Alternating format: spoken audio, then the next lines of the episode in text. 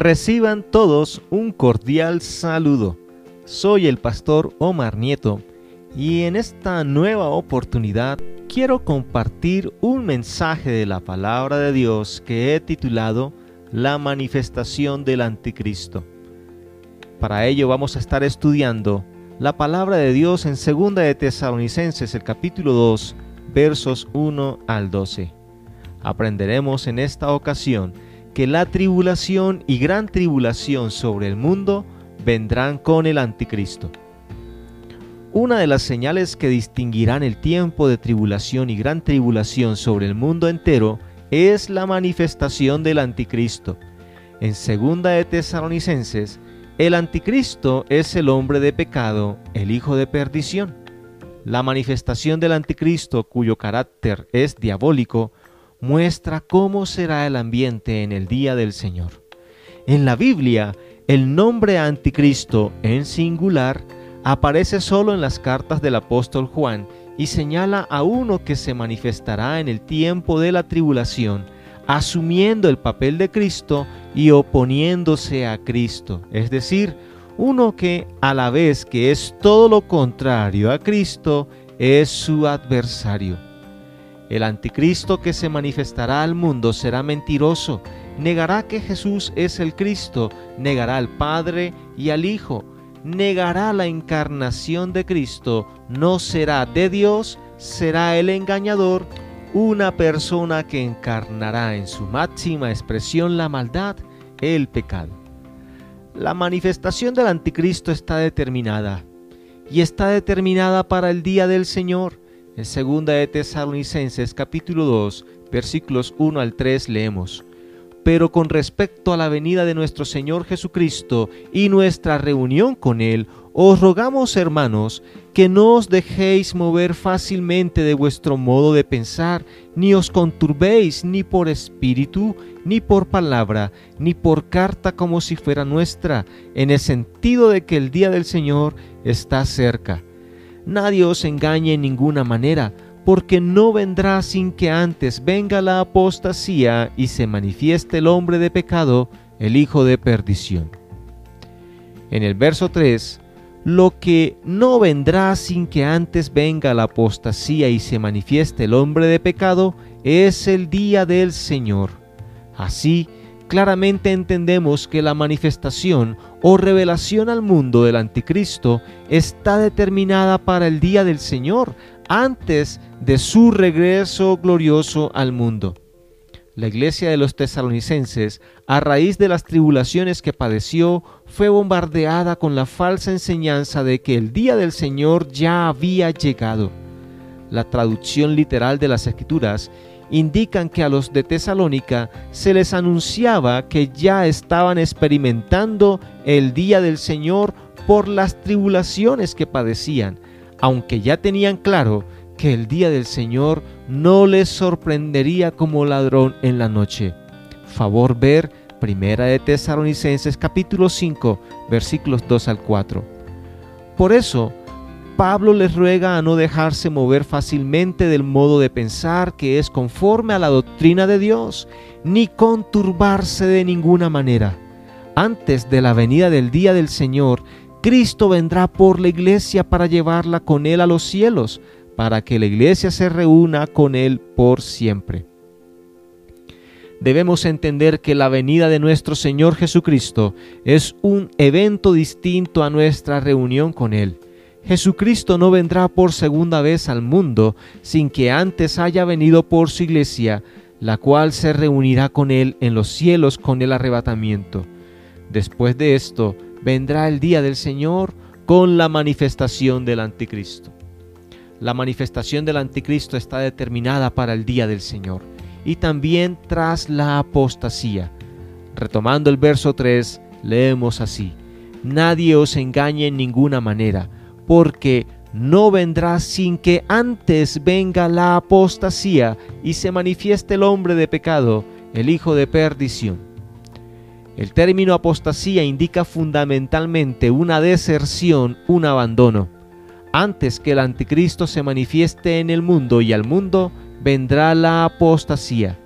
Esta apostasía puede verse aquí de dos maneras distintas. La primera, indicando la deserción de aquellos que, habiendo dado testimonio de haber creído en Jesús, le negarán, abandonando la fe. Esta apostasía es la que describe primera de Juan 2:19 cuando dice: salieron de nosotros, pero no eran de nosotros, porque si hubiesen sido de nosotros, habrían permanecido con nosotros, pero salieron para que se manifestase que no todos son de nosotros. La segunda manera de ver esta apostasía hace referencia al arrebatamiento de la iglesia a los cielos, visto como la deserción, abandono o salida de la iglesia de este mundo. De cualquier modo, ambos son acertados porque el anticristo no se manifestará al mundo sin que antes sucedan estas dos cosas, la salida de los que no eran de la iglesia negando la fe y la salida de la iglesia de este mundo con el arrebatamiento.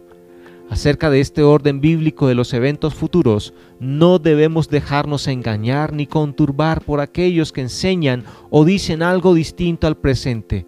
Por ejemplo, los que están instando a la iglesia a no dejarse poner la marca de la bestia, la que están relacionando con la vacuna contra el COVID-19. Esto no es cierto, porque la escritura enseña que para el tiempo de la marca, la iglesia estará con el Señor en los cielos. La manifestación del anticristo está determinada para el día del Señor, tras la apostasía y para oponerse contra Dios. En los versículos 4 al 5 de segunda de Tesalonicenses 2 leemos, el cual se opone y se levanta contra todo lo que se llama Dios o es objeto de culto, tanto que se sienta en el templo de Dios como Dios, haciéndose pasar por Dios. ¿No os acordáis que cuando yo estaba todavía con vosotros os decía esto? Su mismo título lo dice. El anticristo es todo lo opuesto a Cristo, es el adversario de Dios. En el verso 3, la palabra lo llama hombre de pecado e hijo de perdición. Hombre de pecado porque será una persona de carne y hueso, un humano que será la viva representación del pecado en toda su magnitud, es decir, un hombre entregado completamente a la maldad, a la injusticia, a la impureza, a la inmoralidad, a la iniquidad, a la impiedad. Hijo de perdición, porque su fin será la eterna condenación, para él no habrá salvación. El anticristo será adversario de Dios y todo aquello que se llame Dios o es objeto de culto. No que el anticristo esté en contra de la idolatría, pues él mismo la promoverá pero en su manifestación se presentará al mundo como su Dios y demandará que todos le rindan adoración. Sin embargo, todo esto está bajo la soberanía de Dios porque así lo determinó Dios. Aún no se ha manifestado el anticristo porque aún no es el tiempo que Dios determinó para ello, de modo que, entre tanto, debemos seguir afirmando nuestra fe en la sana doctrina, soportando con gozo las pruebas, aguardando la esperanza bienaventurada cuando Cristo venga para llevarnos al cielo con Él, compartiendo a otros también nuestra fe. El anticristo no se ha manifestado aún. Así que la manifestación del anticristo está determinada, pero también está detenida. Su manifestación será a su debido tiempo.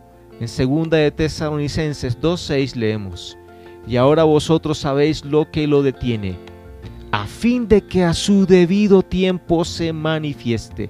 Hay un tiempo debido, un tiempo definido, un tiempo determinado para que el anticristo se manifieste al mundo y no será antes porque hay algo o alguien que lo detiene.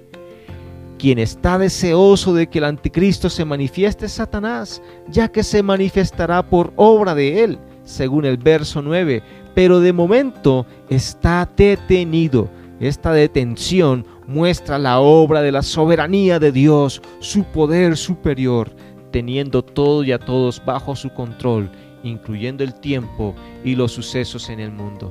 Su manifestación está detenida, pero su manifestación revelará por completo la iniquidad. En el verso 7 empezamos leyendo así, porque ya está en acción el misterio de la iniquidad. Si bien el pasaje no revela expresamente qué o quién es lo que detiene la manifestación del anticristo, queda claro que es un poder superior tan grande como para que la iniquidad, es decir, la maldad en toda su magnitud, permanezca en el presente como un misterio. Solo cuando el anticristo se manifiesta al mundo, la maldad se revelará con él en toda su magnitud.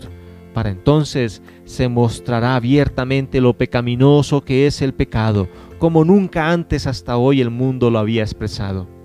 Pensemos que a pesar de la gran maldad que existe en el mundo en la actualidad, tenemos todos la oportunidad de gozar las bondades del Señor y darle gracias por cada día de vida que nos da y por sus bendiciones. También que el mundo sepa que Dios no quiere que ninguno perezca o se condene con el mundo, sino que todos reciban mediante la fe en Él el don de la salvación, porque Él es muy misericordioso. La manifestación del anticristo está detenida porque su manifestación será su debido tiempo y revelará por completo la iniquidad y no será estorbada por quien lo detiene. En el verso 7 terminamos leyendo así, solo que hay quien al presente lo detiene hasta que él a su vez sea quitado de en medio. El anticristo y su manifestación tiene quien lo detiene y el único que tiene el poder para detener la maldad y las obras de Satanás es Dios. Y su poder está con la iglesia, porque su Espíritu Santo mora en ella.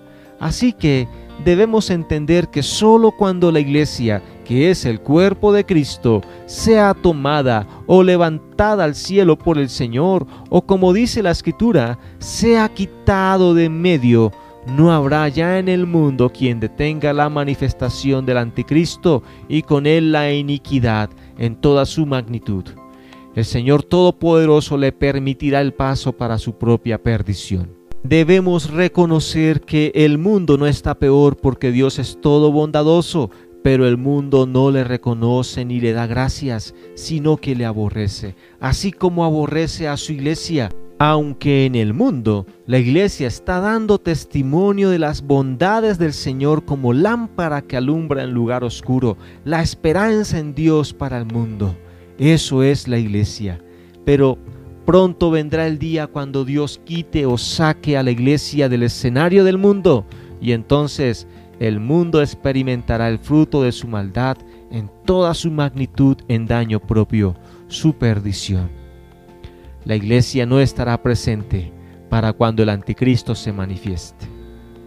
La manifestación del anticristo está determinada, está detenida y terminará con su juicio, porque el anticristo será juzgado por el Señor en su venida.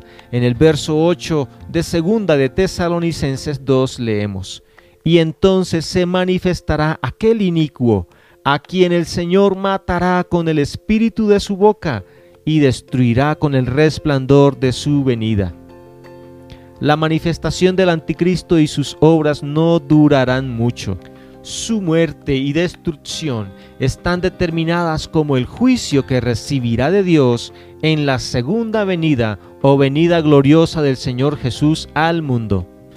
El glorioso Señor Jesucristo será quien ejecutará el juicio contra el anticristo en su venida, juicio con el que ya no será más. La escritura dice que el Señor lo matará con el espíritu de su boca, es decir, con el poder de su palabra.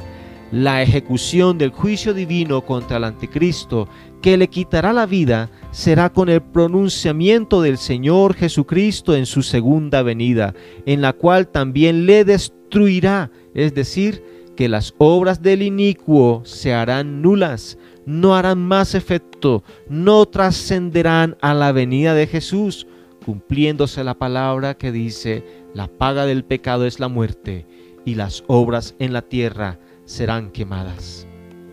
El anticristo será juzgado por el Señor en su venida y será juzgado por ser inicuo. En el verso 9 leemos, inicuo cuyo advenimiento es por obra de Satanás, con gran poder y señales y prodigios mentirosos, Inicuo es otro título que da la palabra de Dios al anticristo. Inicuo es lo mismo que impío, uno que vive abiertamente en rebeldía contra Dios y su ley o voluntad.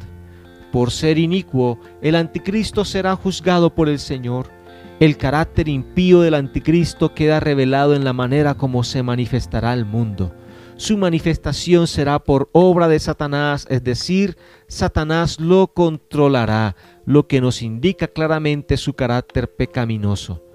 Su manifestación será con gran poder, pero un poder usado para la mentira, ofreciendo al mundo una falsa paz, una falsa seguridad, pero luego los dominará y hará con ellos impíamente. Este poder aquí es un poder tan grande como para hacer milagros, señales y prodigios, cuyo fin será engañar a los hombres. Por toda su impiedad, el anticristo sufrirá el juicio de Dios.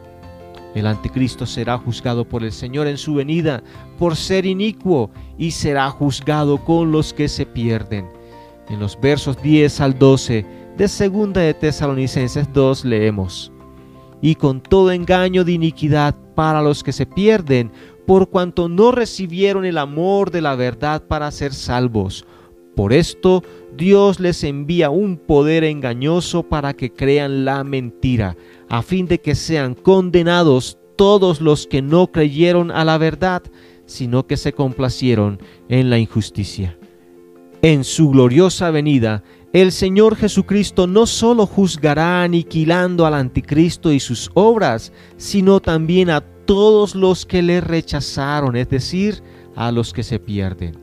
Sí, el Señor no quiere que ninguno perezca, pero para ello la persona debe hacer una decisión de fe por Jesús, arrepintiéndose de sus pecados, recibiendo el amor del Señor, pero muchos le rechazarán y por tanto se perderán y serán condenados con aquel inicuo.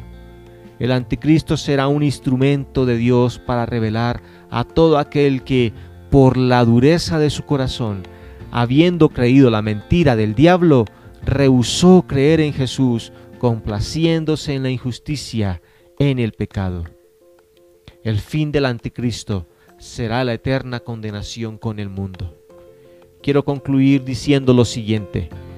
La tribulación y gran tribulación sobre el mundo vendrán con el anticristo.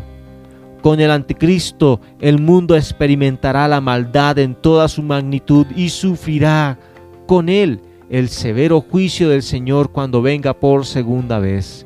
Entre tanto, la iglesia no debe estar turbada por esto, porque no lo sufrirá. Por tanto, la iglesia debe estar agradecida con el Señor, viviendo para la gloria del Señor, haciendo su voluntad, obedeciendo su palabra y anunciando el Evangelio del Señor el Salvador al mundo.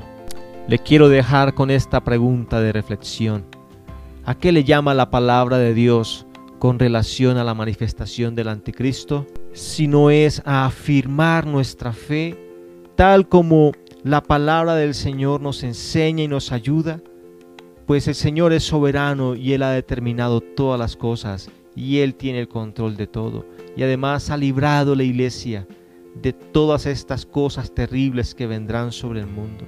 Además nos anima a esperar en el Señor y a dar gracias por todas sus bondades y bendiciones y a predicar más su palabra, rogando que el Señor nos use para que muchos más vengan al conocimiento del Señor y sean salvos por Él y salvos del día de la ira del Señor que vendrá sobre el mundo con el anticristo. Que Dios nos bendiga. Amén.